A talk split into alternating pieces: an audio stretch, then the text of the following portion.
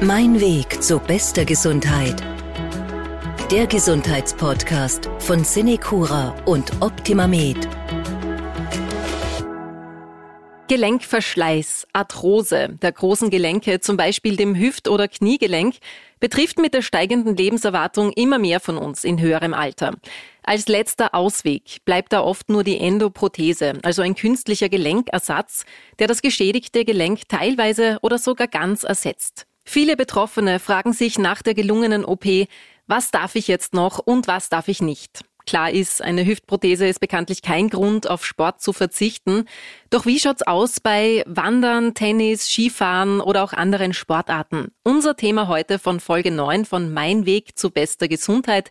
Bewegung machen und wandern trotz Endoprothese. Dazu begrüße ich herzlich unseren Experten Dr. Joachim Klikowitsch, Primar im Optimamed Rehabilitationszentrum Raxblick in Niederösterreich. Grüß Gott. Einen wunderschönen guten Tag.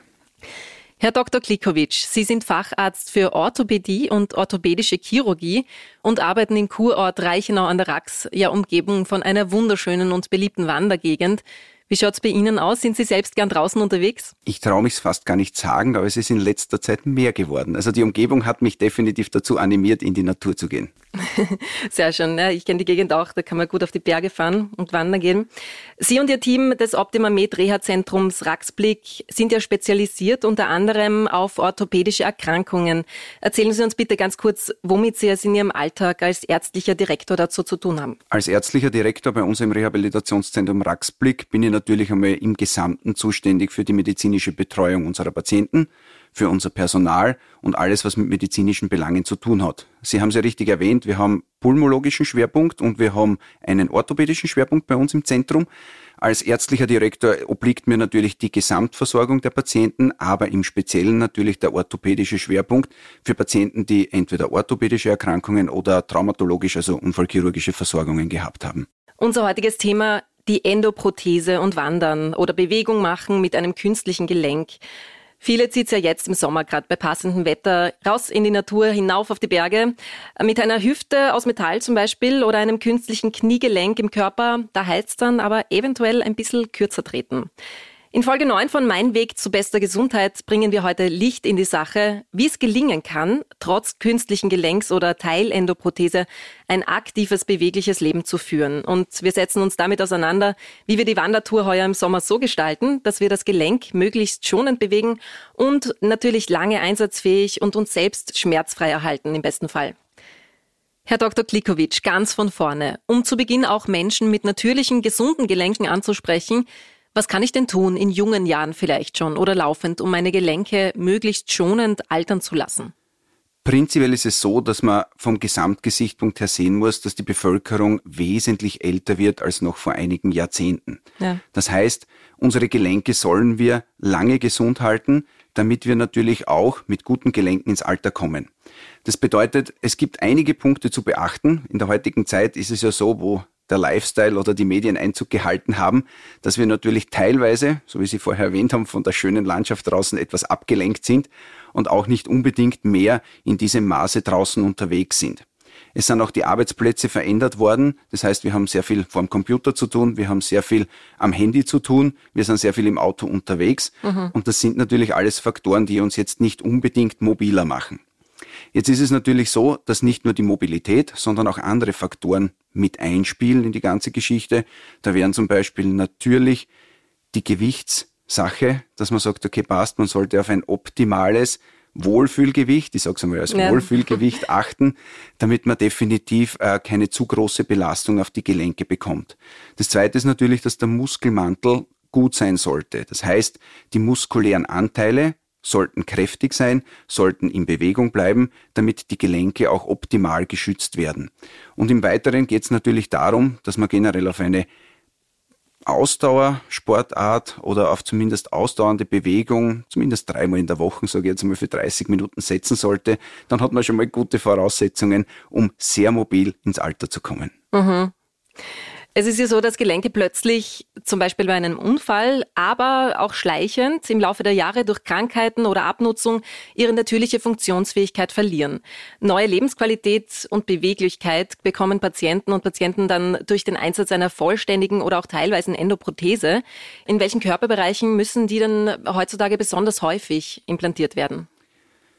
Da muss man jetzt definitiv unterscheiden zwischen den zwei Sparten. Zum einen ist es die degenerative Schiene, das ist eher die orthopädische, das heißt, was Abnützungen betrifft. Mhm. Abnützungserscheinungen kommen sehr, sehr häufig in den Gelenken der unteren Extremitäten vor. Das heißt im Prinzip Hüftgelenk, Kniegelenk, etwas reduziert, aber auch das Sprunggelenk. Ja. Dann folgen im Prinzip Schultergelenk und andere Gelenke, Kleingelenke im Körper. Von der traumatologischen Seite her, also von der unfallchirurgischen Seite her, ist es natürlich so, dass das keinem definitiven Muster folgt. Ja. Im Alter gibt es natürlich die Altersfrakturen, die jetzt mit Schenkelhals oder sonstigen hüftnahen Frakturen zusammenhängen, also Brüche, die mhm. entstehen durch Stürze. Ansonsten ist es natürlich oft eine Unfallursache, wie es mit dem Auto passiert oder mit dem Fahrrad, auch beim Freizeitsport, muss man sagen, ja. die dazu führen kann, dass auch Gelenkersätze notwendig werden. Also der Ort ist da der größte Unterschied. Nein, es geht um das, dass im Endeffekt die orthopädische Schiene hauptsächlich die degenerativen Ursachen behandelt. Das mhm. heißt im Prinzip alles, was mit Abnützungen zu tun hat, die entstanden sind über die Jahre. Die unfallchirurgischen Ursachen entstehen ja plötzlich durch einen akuten einwirkenden Traumaeffekt. Ja. ja. Die muss man natürlich dann teilweise auch mit Endoprothesen versorgen, aber im Normalfall sind diese zwei Sparten etwas getrennt. Die Tendenz ist ja steigend, was die Häufigkeit jetzt von Endoprothesen angeht. Wie ist das zu erklären? Und wer ist überhaupt am meisten betroffen von Endoprothesen? Sind das eher nur die Extremsportler, die wirklich ihre Gelenke bis äh, zum Äußersten belasten, oder kann Gelenksabnützung jedem passieren? Prinzipiell muss man sagen, dass Gelenksabnetzung eigentlich jedem passieren kann. Also es heißt jetzt nicht, wenn ich mein Leben lang sportlich war und viel Sport gemacht habe, dass ich einer vollständigen Abnützung eines Gelenks völlig außen gehe. Also das kann man leider Gottes nicht über einen Kamm scheren. Es ist definitiv individuell zu betrachten, aber es ist natürlich schon so, dass die Einflussfaktoren, die ich vorher schon erwähnt habe, natürlich mit einspielen, ob ich das Risiko höher habe, eine Gelenksabnützung zu bekommen oder ob es geringer ist. Im Sport ist es meistens so, dass man natürlich auch unterscheiden muss zwischen einem klassischen Hobbysportler wie mir, der im Endeffekt jetzt Radfahren geht, wandern geht und ein bisschen Nordic Walking geht, da ist es natürlich anders, als ob ich mich einem Spitzensport aussetze, wo ich trotzdem eine hohe Verletzungsanfälligkeit habe, wie es zum Beispiel im Fußball ja. oder in anderen Kontaktsportarten ist, wo ich sage, es sind natürlich auch schon einige Operationen in jungen Jahren notwendig. Mhm. Und gibt es da einen Geschlechterunterschied vielleicht bei der Arthrose? Sind da mehr Männer oder mehr Frauen betroffen davon? Kann man so prinzipiell nicht sagen. Nein. Also es mhm. verteilt sich Gott sei Dank gleich. Ja. Und wie schaut es jetzt aus? Wie häufig sind Endoprothesen wirklich? Wie viele werden da pro Jahr in Österreich ungefähr eingesetzt? Im Endeffekt ist es so, dass man da von früher her schon sagen kann, das waren früher, wenn man jetzt hernimmt, noch vor 30, 40 Jahren, waren das in Österreich hunderte Gelenke. Mittlerweile sind es tausende Gelenke, die eingesetzt werden im Jahr. Ja, wenn man jetzt ein Zentrum in Niederösterreich zum Beispiel hernimmt, da werden pro Jahr über 1000 Endoprothesen implantiert. Das mhm. ist früher in ganz Österreich im ganzen Jahr nicht gemacht worden. Also da hat sich die Zahl in den letzten Jahren doch drastisch nach oben geschraubt. Ja, und anhand welcher Kriterien wird so eine Endoprothese eigentlich ausgewählt? Zum Beispiel Faktoren wie das Alter der Patientin oder des Patienten, inwiefern wird das berücksichtigt? Im Prinzip werden in der Planung einer Endoprothese viele Faktoren berücksichtigt. Grundsätzlich muss man sagen, dass man generell nach einem Gelenkserhalt strebt. Das heißt, nicht vorschnell eine Operation auswählen, nicht vorschnell eine Endoprothese implantieren. Es gibt zunächst sehr, sehr viele Möglichkeiten, wie man ein Gelenk behandeln kann, auch ohne eine Endoprothese zu implantieren. Das heißt, sei es jetzt durch konservative Maßnahmen mit Training, mit Bewegung, mit physiotherapeutischen Mobilisationen. Da gibt es eine Unmenge an, an Dingen, die man zuerst tun kann, bevor man im Prinzip in Richtung Endoprothese geht. Ein Faktor, warum natürlich die Endoprothetik in den letzten Jahren, also die Implantation von, von Prothesen zugenommen hat, ist natürlich das Altern der Gesellschaft. Mhm. Und man muss natürlich auch beachten, wenn man in den heutigen Tagen jemanden sieht, der 70 Jahre alt ist, dann ist das biologische Alter sehr, sehr häufig doch deutlich drunter. Das heißt, die Leute schauen einfach gut aus ja. und sind auch gut beieinander, auf gut Burgenländisch, wenn ich das so sagen darf. und in diesem Sinne ist es natürlich so, dass sich diese Kriterien doch alle deutlich erweitern. Ja. Also das Alter würde ich jetzt nicht unbedingt hernehmen als, als ein definitives Kriterium. Also die Entscheidung für oder gegen eine Endoprothese ist sicher keine leichte.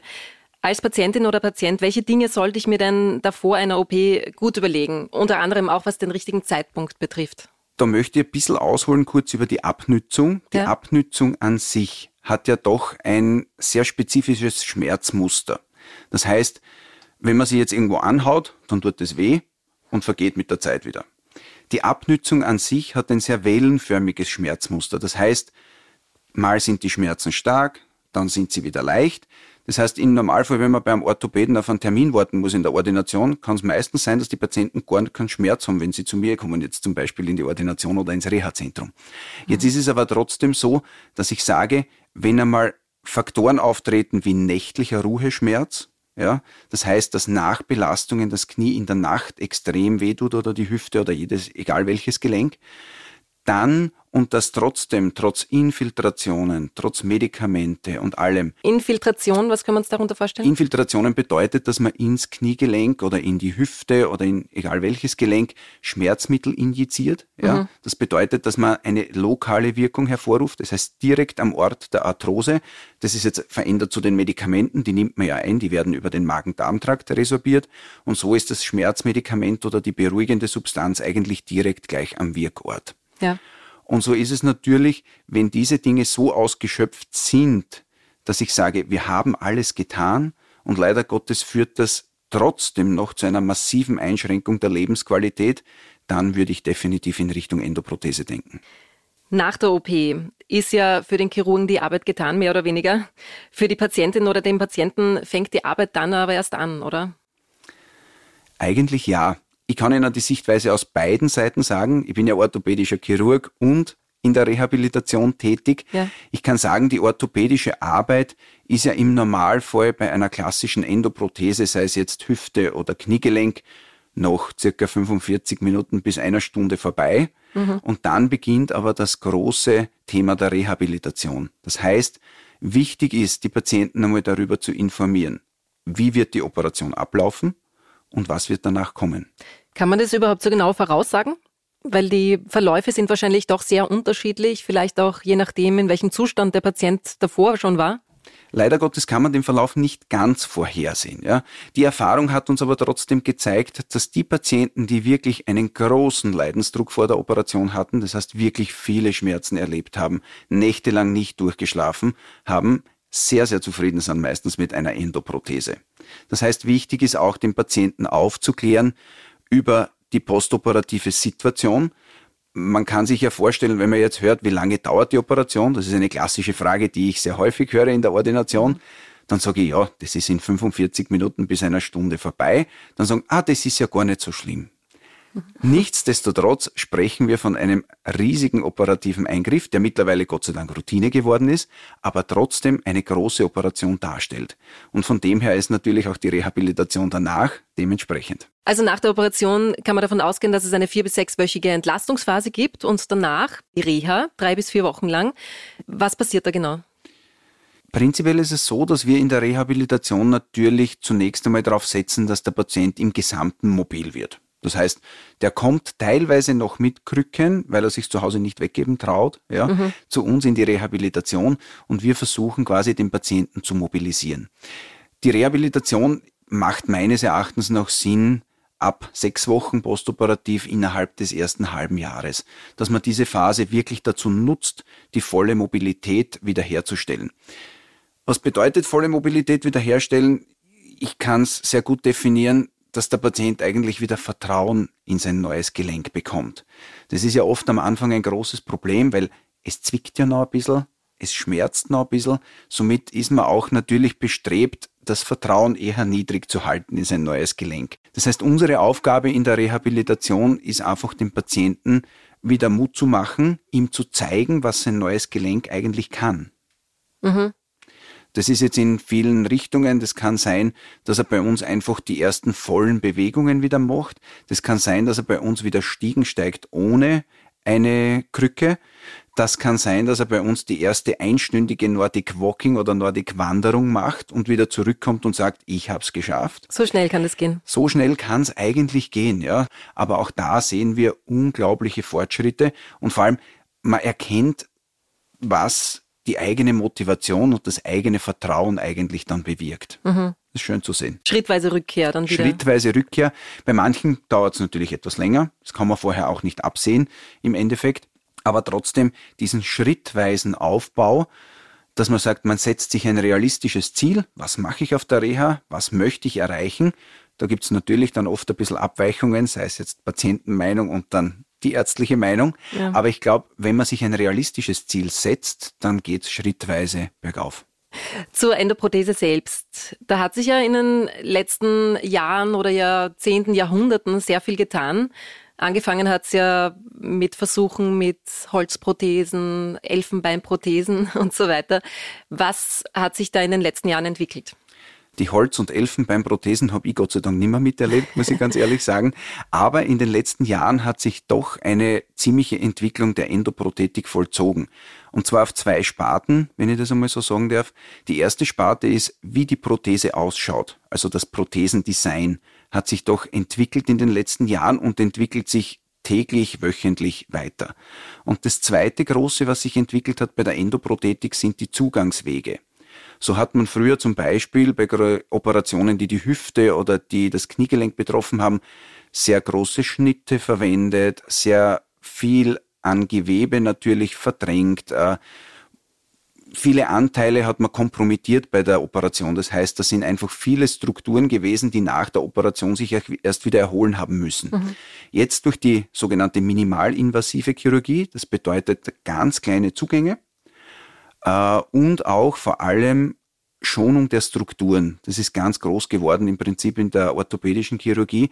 Hat man es erreicht, dass trotzdem eine wesentliche Veränderung auch der postoperativen Nachbetreuung möglich war. Ja. Und ein weiterer Faktor ist sicher auch die postoperative Mobilisation. Das hat sich natürlich dadurch auch entwickelt. Wenn ich bedenke, meine Uroma hat, glaube ich, eine Hüftprothese gekriegt. Die war im Burgenland ziemlich eine der ersteren die das damals erhalten hat, die ist drei Wochen lang im Bett gelegen. Die Patienten heute stehen am selben Tag der Operation, teilweise am Nachmittag schon wieder auf und werden so frühestmöglich eigentlich aus dem Bett nach der Operation schon mobilisiert. Also da ist ein großer Paradigmenwechsel entstanden, der definitiv große Vorteile bringt. Mhm, unglaublich, da hat sich sehr viel getan. Also durch diese minimalinvasive Endoprothetik, also die Art zu operieren, dass das Gewebe rundherum möglichst intakt bleibt, die hat sich ja sehr viel verändert, auch was den Heilungsprozess danach betrifft. Da hat sich sehr viel getan in den letzten Jahren, das stimmt. Im Endeffekt ist es so, dass man natürlich genauso wie die Firmen ihr Prothesendesign täglich zu verbessern versuchen, versuchen wir als Chirurgen natürlich stetig die Operationsmethodik so anzupassen, dass wir so wenig wie möglich an muskulären Strukturen als auch Sehnen, Bänder irgendwie kompromittieren bei der Operation. Die minimalinvasive Chirurgie, das heißt eigentlich nicht nur kleine Zugänge, sondern auch wirklich schonendes Operieren, hat Einzug gehalten. Auch in Österreich. Das ist so. Also wir haben sehr viele Zentren, die mittlerweile alle auf minimalinvasive Chirurgie setzen. Und dort besteht natürlich von unserer Seite auch das Bestreben, den postoperativen Erfolg dadurch noch zu verbessern. Mhm. Wie viel übernimmt denn eigentlich heutzutage der Computer? Da hat sich sicher auch viel getan in den letzten Jahrzehnten, oder? Der Computer bei der Endoprothetik ist natürlich Thema. Computer ist überall Thema. Mhm. Also im Endeffekt ist natürlich auch dort der Roboter ein, ein Ding, das man sich prinzipiell anschaffen kann. In Österreich ist es so, dass man hauptsächlich die Navigation verwendet zur Knieendoprothetik. Mhm. Das heißt, Knieprothesen werden an gewissen Zentren navigiert. Das bedeutet, dass man Bandspannungen, Knochenresektionen, also wenn man Knochen wegnimmt, wo man dann im Prinzip die Prothese implantiert, Computer geplant sind, hat prinzipiell natürlich, was das Röntgen danach betrifft, oft einmal eine perfekt sitzende Prothese zur Folge, was aber nicht bedeutet, dass das Outcome deutlich besser ist. Das heißt, es ist leider Gottes nicht direkt verknüpfbar, dass es dem Patienten danach besser geht als jemandem, der eine konventionell implantierte Prothese bekommen hat. Ja, und zur Prothese selbst. Wie viele unterschiedliche Arten gibt es da überhaupt, was das Material zum Beispiel oder die Form und Größe betrifft? Die Frage überfordert mich fast, muss ich ganz ehrlich sagen. Es gibt mittlerweile so viele Firmen am Markt. Es gibt so viele verschiedene Prothesendesigns. Man kann auch immer nur an ein Gelenk denken, sei es jetzt zum Beispiel, wenn ich die Hüftendoprothetik hernehme, da hat man früher begonnen mit ganz langen Schäften, die in den äh, Röhrenknochen implantiert wurden, die waren bis zu 30, 40 Zentimeter lang. Ja, jetzt ist man bei Schäften, die teilweise nur mehr 6, 7 Zentimeter lang sind. Pfannen haben sich verändert. Das Material hat sich natürlich in gewisser Weise auch verändert. Das hauptsächliche Material sind natürlich Legierungen aus Metall, sei es jetzt ob Titan, Chrom, Nickel, da sind viele Dinge dabei, wobei es da auch in der heutigen Zeit ein bisschen um die Allergien geht. Das heißt, sehr viele Firmen bieten allergiefreie Prothesen von Haus aus an, damit man da eigentlich keine Komplikationen mehr zu erwarten hat. Also auch das hat sich verändert. Und dann gibt's noch den Kunststoff, der teilweise in der Knieendoprothetik ein bisschen eine Rolle spielt und die Keramik, mhm. die als hochberufsfestes Material natürlich auch zum Einsatz kommt. Ja, und das Material wird auch in gewisser Weise an den Patienten, die Patientin angepasst? Prinzipiell muss man das Material nicht unbedingt an den Patienten anpassen. Durch die allergiefreien Legierungen, die es mittlerweile gibt, ist es so, dass man eigentlich standardmäßig von Metallimplantaten ausgeht und dort im Prinzip die Komponenten verwendet, die eigentlich vorrätig sind im Spital. Mhm. Wenn eine Patientin, ein Patient jetzt eine Endoprothese erhalten hat, da ist natürlich das Ziel, diese möglichst lang im Körper zu behalten und möglichst lang gesund und schmerzfrei und fit damit zu leben. Die Lebensdauer hängt natürlich von der Endoprothese selbst ab, unter anderem Materialbeschaffenheit, aber auch davon, wie wir damit umgehen als Patientin, als Patient. Wie kann es gelingen, nach einer Hüft-OP zum Beispiel die Rückkehr in ein aktives Leben? Prinzipiell muss ich natürlich sagen, dass ich mich und meine Kollegen nicht ganz aus der Verantwortung entlassen kann. Also zuerst sollte mal eine gelungene Operation natürlich stehen. Das heißt, die Prothese sollte gut implantiert sein, sollte guten Sitz finden, so dass alle Dinge eigentlich für eine postoperativ gute Stabilität vorhanden sind. Natürlich ist die postoperative Phase eine extrem wichtige. Ich muss Ihnen ganz ehrlich sagen, ich selbst habe es erst erlebt, seit ich in der Rehabilitation tätig bin. Davor, wenn man im Spital tätig ist, merkt man das nicht so, was danach kommt. Ja, die Patienten kommen wieder retour, sagen, ja, ich war heute halt auf Reha. Und im Endeffekt ist es natürlich so, dass man nicht abschätzen kann, was dort passiert. Seit ich in der Rehabilitation zusätzlich tätig bin, ist es für mich natürlich ein schönes zu sehen, wie wichtig dieser Faktor Reha und dieser Faktor Bewegung danach sind. Man muss natürlich aufpassen, es gibt gewisse Dinge, Do's und Don'ts, die man nicht machen sollte nach einer Endoprothese, aber im Großen und Ganzen ist es natürlich so, in Bewegung bleiben und wieder in Bewegung kommen ist eines der Grundziele, das man erreichen muss, um die Prothese auch lange stabil zu halten und lange im Körper zu behalten. Und gibt es da größere Unterschiede zwischen den Prothesen, also Hüftprothese, Knieprothese, Sprunggelenkprothese? Da kann man natürlich unterscheiden. Im Endeffekt ist es so, dass wenn man sich die beiden Gelenke jetzt ansieht, wenn wir jetzt einmal bleiben bei Hüfte und Kniegelenk, dann ist es natürlich so, dass ich das Kniegelenk mit bloßem Auge bei fast jedem Patienten sehen kann. Das Hüftgelenk kann ich nicht sehen. Das heißt, das Hüftgelenk ist mit ganz, ganz vielen Muskeln umgeben und ganz, ganz gut stabil. Das Kniegelenk an sich ist ein wesentlich vulnerableres Gelenk. Also das bedeutet, dass sehr viel Bandspannung vorhanden ist, nicht so viele Muskeln drumherum sind und natürlich auch dann von der postoperativen Mobilisation, das heißt nach der OP, eine wesentlich schwierigere Mobilisation stattfindet als bei der Hüftprothese. Wir haben die Erfahrung gemacht, dass die Patienten mit Hüftprothesen eigentlich sehr, sehr viel schneller mobil werden als die Patienten mit Knieprothesen. Ein großer Unterschied ist es ja, habe ich eine Totalendoprothese oder nur eine Teilendoprothese? Wie groß ist da der Unterschied in der Rehabilitation? Das hat sich auch in den letzten Jahren entwickelt. Das ist eigentlich von nur Totalendoprothesen auch in gewisse Teilendoprothesen gewandert ist, die operative Methode. Das bedeutet, dass man jetzt, wenn ich jetzt aufs Kniegelenk denke, nicht das komplette Kniegelenk sofort ersetzen muss, sondern dass es, wenn es wirklich einen Teil davon gibt, diesen wirklich mit einer Teilendoprothese zu ersetzen. Der große Vorteil operativ besteht darin, dass ich gewisse Bandstrukturen, die ich sonst bei der Totalendoprothese nicht erhalten kann, einfach belassen kann. Das heißt, diese Rückmeldung an das Gehirn, wie bewege ich mein Knie, ist wesentlich besser, da diese Strukturen noch rückmelden. Jetzt ist natürlich für uns postoperativ in der Rehabilitation der große Vorteil, dass diese Patienten doch sehr, sehr viel schneller mobil werden, weil einfach dieses Neuerlernen der Bewegung wegfällt. Mhm. Das heißt, die Rückmeldung funktioniert und somit ist auch die Mobilität wesentlich schneller vorhanden. Was heißt um einiges schneller? In welchem Zeitraum spielt sich das ab? Oft einmal verlassen die Patienten das Krankenhaus schon sehr, sehr gut mobil, denn dann muss man schon auftragen, dass sie die Krücken unbedingt noch nehmen sollen mhm. für die nächsten vier Wochen, um die Einheilungsphase zu gewährleisten ähm, so dass sie eigentlich schon voll mobil teilweise auch zu uns auf Rehabilitation kommen. Mhm. Das sind dann gute Voraussetzungen, um die übliche Beweglichkeit wieder zu erlangen, oder? Für mich die besten. Mhm. Und in Bewegung bleiben sollten wir aber langfristig, oder? Man kann nicht sagen, so die ersten Wochen oder vielleicht zwei, drei Jahre nach der OP sind wichtig, ähm, Physiotherapie machen und so weiter, sondern die Bewegung sollte wirklich andauern, oder? Für das Gelenk an sich ist die erste Phase extrem wichtig, weil es natürlich durch die Operation Dazu kommt, dass Schmerzen in diesem Gelenk vorhanden sind. Das heißt, es bedeutet, man sollte das Gelenk sehr früh gut bewegen. Und das ist natürlich wichtig, damit sich die Strukturen auch in gewohnter Form wieder verheilen können. Danach ist es so, dass die erste Zeit der Frührehabilitation, der ersten drei Monate, sehr wichtig ist, was die Gewebsbildung im Knie oder in der Hüfte, in der operierten äh, Gelenksregion bedeuten, dass sich das gut wieder erholen kann. Und ab dann beginnt für das restliche Dreivierteljahr eigentlich die Spätrehabilitation, wo im Endeffekt dann eine vollständige Beweglichkeit des Gelenkes wieder einsetzen sollte, durch aktives Training, durch passives Training und alles, was dazugehört. Welche Erfahrungen machen Sie da so im Alltag in Ihrer Arbeit? Wie kooperativ sind die Patientinnen und Patienten da? Die meisten sind eigentlich groß motiviert, muss ich ganz ehrlich sagen. Ja. ja. Also sie sind motiviert, wenn sie zu uns auf Rehabilitation kommen.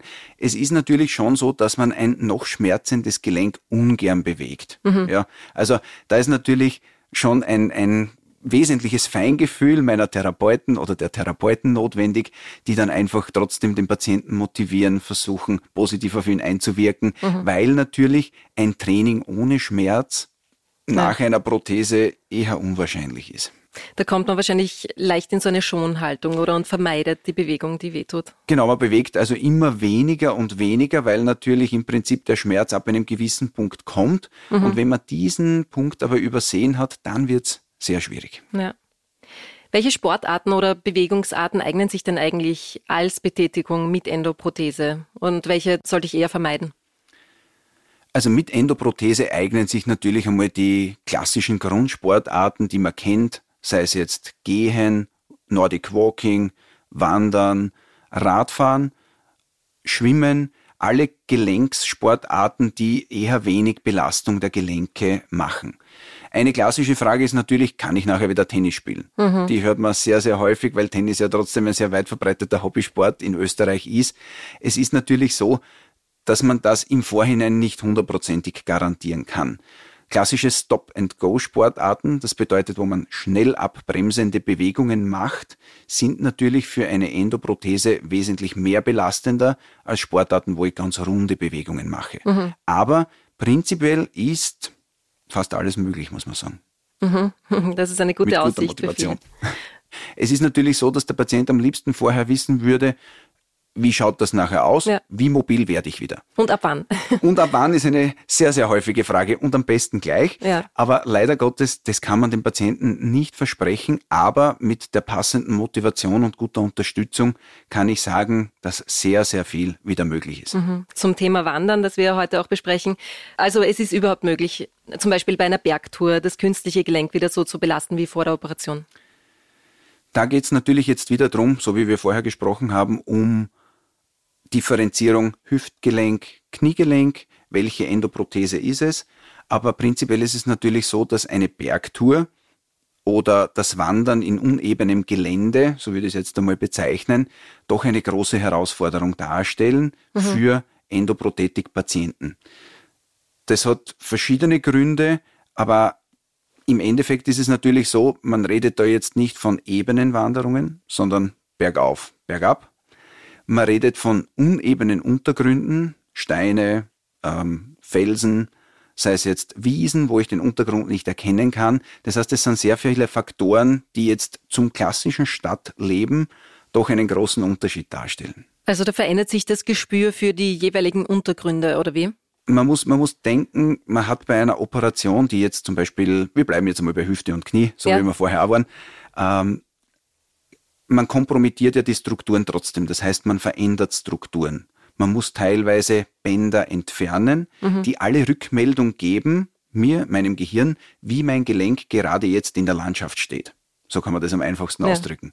Wenn jetzt diese Strukturen fehlen, dann fehlen mir natürlich gewisse Rückmeldungen.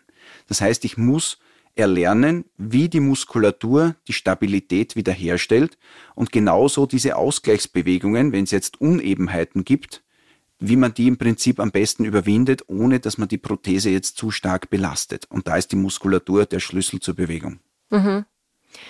Wie fängt man da jetzt am besten an, zum Beispiel, wenn man wirklich gerne bergsteigen würde oder zumindest wandern würde?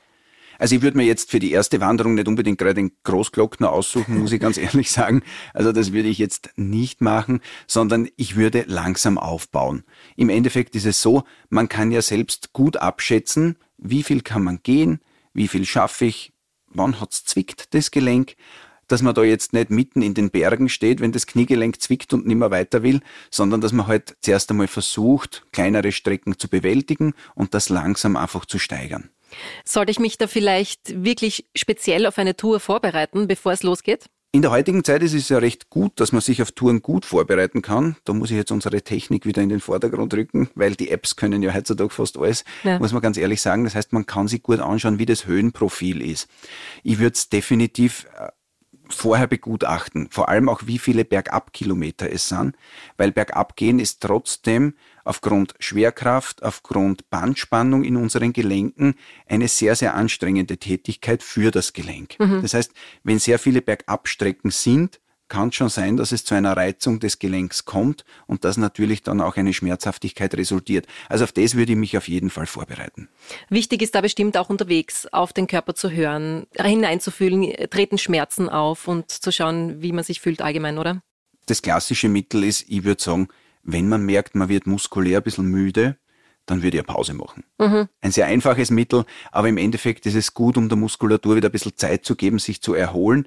Bei einem gesunden Gelenk ist es nicht so schlimm. Da hat man am nächsten Tag halt dann einen klassischen Muskelkater und es ist jetzt keine große Tragik. Wenn ich aber einen künstlichen Gelenksersatz habe, dann ist es natürlich schon so, dass mit Abnahme der muskulären Leistung die Belastung des Gelenkes einfach ansteigt. Ja. Und da würde ich auf jeden Fall empfehlen, einfach eher großzügig Pausen einzuplanen, nicht unbedingt immer auf der Hütte, kann man auch im Freien machen, aber im Endeffekt trotzdem während dem Wandern einfach zwischenzeitlich kurz die Natur genießen. Hm, ja. Wie weit sollte ich denn ähm, auch ein mögliches Unfallrisiko beim Wandern im Hinterkopf behalten? Weil mit Prothese zu stürzen ist ja nicht unbedingt ideal wahrscheinlich.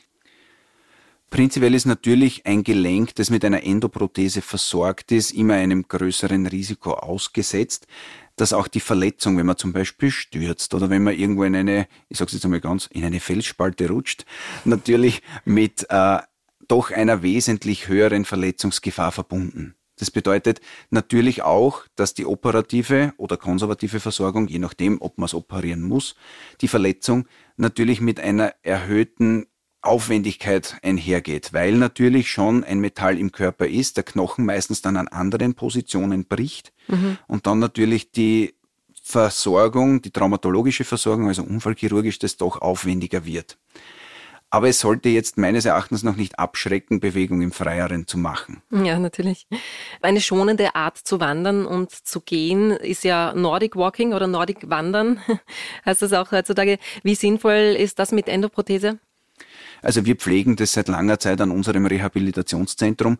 Nordic Walking ist in unserer Region der Rehabilitation fast nicht wegzudenken, muss ich ganz ehrlich sagen. Also jeder Ausflug mit unseren Patienten ist eine Wanderung im Berg eigentlich. Wir haben natürlich verschiedene Schwierigkeitsgrade eingeplant, so wie wir es vorher gesagt haben, dass wir im Prinzip verschiedene äh, Höhenlevel haben und natürlich verschiedene Ansprüche. Aber im Endeffekt ist es so, dass das Nordic Wandern eigentlich eine hervorragende Art ist, sich fortzubewegen im Berg. Sie müssen rechnen, es ist so, dass Schultern beansprucht werden, mhm. Oberkörpermuskeln mit beansprucht werden. Das heißt, man nimmt Druck von den unteren Gelenken weg, die vielleicht endoprothetisch versorgt sind. Und somit macht man natürlich eine wesentliche Entlastung der Gesamtsituation. Hm, das klingt ja sehr gut auch für Menschen, die keine Endoprothese haben, oder? Absolut. Also das Nordic Walking ist man, es ist ein bisschen in Verruf gekommen, muss man ganz ehrlich sagen. Am Anfang hat man gesagt, das ist das Laufen der Kurschiene. Aber im Endeffekt würde ich es trotzdem als Gesamtbetätigung des Körpers sehen, was den großen Vorteil darstellt. Einerseits gelenkschonend, im Gegensatz zum Laufen. Und zum anderen ist es natürlich so, dass ich sage, das ist fast in jeder Altersklasse möglich. Und das ist natürlich ein Riesenvorteil. Mhm.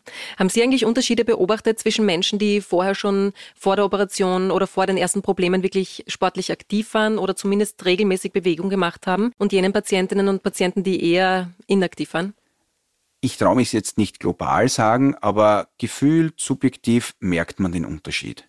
Es ist ein großer Unterschied, ob ich jetzt muskulär stabil in der Welt stehe und mich einfach vorher viel bewegt habe. Das heißt, die Bewegungsumfänge der Gelenke sind ganz andere Ausgangssituationen, als wenn ich im Großen und Ganzen natürlich vorher eher immobil war und im Endeffekt auch wenig Bewegung gemacht habe.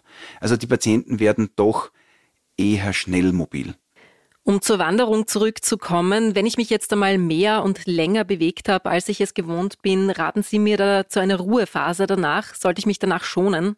Das kommt jetzt einmal definitiv darauf an, wie lang das Gelenk schon im Körper implantiert ist und wie es Ihnen damit geht.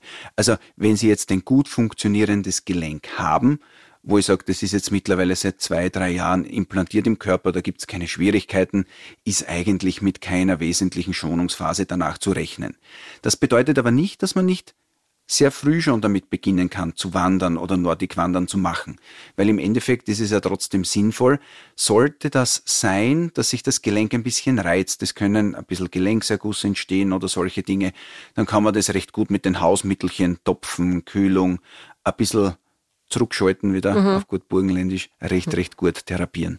Und bei richtigen Schmerzen nach einer längeren Belastung, was raten Sie mir da? Wann sollte ich zur Begutachtung zur Orthopädin oder zum Orthopäden? Also, dass ein Gelenk natürlich nach einer vermehrten Belastung, wenn es jetzt im Prinzip erst seit vor kurzem implantiert wurde, natürlich immer noch ein bisschen Schmerzen verursachen kann, ist im ersten Jahr, sage ich jetzt einmal, doch normal. Wenn die Schmerzen aber trotzdem anhaltend sind und auch in Ruhe anhalten, dann sollte man trotzdem nach ich sag's einmal, nach einigen Tagen trotzdem fachärztliche Hilfe kurz einmal in Anspruch nehmen, dass man abklärt, ob irgendwas im Busch ist oder nicht. Mhm. Ob alles richtig sitzt. Genau, ob, ob im Prinzip geht es darum, hauptsächlich, ob das Gelenk wirklich einen Reiz hat. Im Prinzip merkt man das im Körper hauptsächlich durch Ergussbildung. Das heißt, die Dinge schwellen ein wenig an. Das ist ein gutes Merkmal im Prinzip für den Patienten, der sagen kann, ich weiß nicht, seit gestern ist das Knie wieder mehr geschwollen. Mhm. Äh, das ist sicher ein gutes äh, Zeichen, um zu sagen, hm, muss ich ein bisschen vorsichtig sein. Mhm.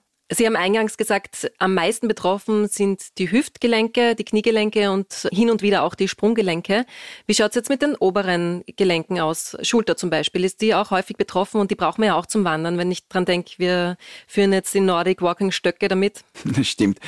Im Normalfall ist es so, dass die Schulter in den letzten Jahren eigentlich auch eine große Revolution an Chirurgie durchgemacht hat. Das heißt, man kann sehr, sehr lange gelenkserhaltend bleiben. Aber wenn es natürlich dann zu einer deutlichen Abnützung in diesem Gelenk kommt, dann ist es mittlerweile auch Standard, dass man auch dort eine Endoprothese implantiert. Jetzt ist es natürlich so, dass die Schulter ein Gelenk mit vielen Freiheitsgraden ist. Bedeutet, man kann sie drehen, man kann im Prinzip den Arm abwinkeln, man kann den Arm heranführen. Also das heißt, sehr, sehr mobil ist die Schulter. Der Patient möchte, dass nachher all diese Funktionen wieder funktionieren. Jetzt ist es natürlich so, dass wir auch diesbezüglich darauf achten, operativ, das alles wieder herzustellen. Und beim Nordic Walking ist es ja so, dass man den Oberkörper wirklich kräftigt und stramm hält im Prinzip. Mhm. Und somit ist auch an die Schulterendoprothese ein großer Anspruch gestellt. Dort ist es auch so, dass eigentlich die Anteile der muskulären Regionen sehr, sehr gut stabil sein sollten, damit das beim Nordic Walking auch gut funktioniert und dass man auch die Kraft über den Stecken wirklich gut einleiten kann. Funktioniert aber in den allermeisten Fällen wirklich gut, muss man ganz ehrlich sagen. Ja. Also zum Abschluss unserer heutigen Folge von Mein Weg zur bester Gesundheit.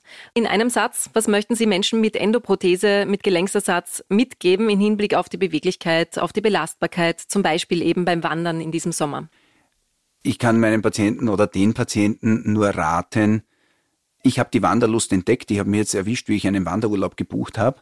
Und genauso kann ich es dem Patienten empfehlen. Das Wandern oder die Unterstützung, das Nordic-Wandern bedeutet für die Prothese keinerlei Probleme. Im Endeffekt, wenn Sie gut damit zurechtkommen mit der Prothese, wenn die Prothese gut implantiert ist, wenn Sie ein gutes Gefühl mit Ihrer Prothese haben, dann können Sie sich eigentlich voll auf die Prothese verlassen und sie wird Ihnen einen guten Wanderurlaub bescheren. Sehr gut. Das war die neunte Ausgabe des Gesundheitspodcasts von Senecura und Optima Med, Mein Weg zu bester Gesundheit. Vielen Dank an unseren heutigen Experten fürs Kommen, Primat Dr. Joachim Klikowitsch. Dankeschön. Die nächste Ausgabe von Mein Weg zu bester Gesundheit, Folge 10, dreht sich um die Themen Alzheimer und Demenz. Wo liegen mögliche Ursachen? Wie können wir vorbeugen? Und wie gehen Angehörige am besten mit der Krankheit um? Bei Fragen schicken Sie ein E-Mail an podcast.optimamed.at. Ich wünsche Ihnen einen schönen Sommer. Bleiben Sie gesund. Mein Weg zu bester Gesundheit der Gesundheitspodcast von Cinecura und Optima Med.